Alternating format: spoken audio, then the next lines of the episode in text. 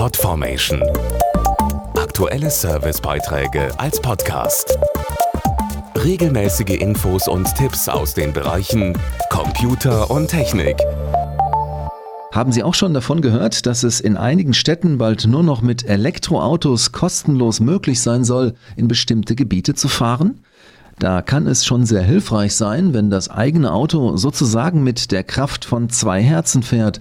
Stichwort Hybridantrieb. Der neue Volvo XC90 T8 Plug-in Hybrid verbindet sozusagen zwei Antriebe unter der Motorhaube, wie Volvo Deutschland-Chef Thomas Bauch beschreibt. Der XC90 T8 Hybrid hat zwei Motoren einen 320 PS Motor mit Verbrennungsantrieb und einen 87 PS starken Elektromotor, der von einer Lithium-Ionen-Batterie angetrieben wird.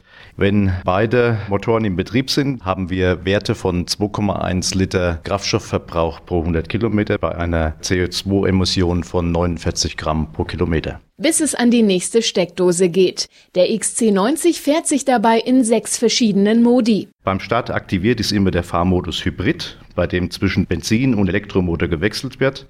Darüber hinaus haben wir zum Beispiel den Fahrmodus Power, bei dem also die Energie von beiden Motoren gleichermaßen abgerufen wird und die maximale Kraft zur Verfügung steht. Ein weiterer Modus könnte für die Zukunft besonders wichtig werden. Der nennt sich Pure. In diesem Fahrmodus ist ein rein elektrischer Betrieb möglich auf 43 Kilometer Distanz.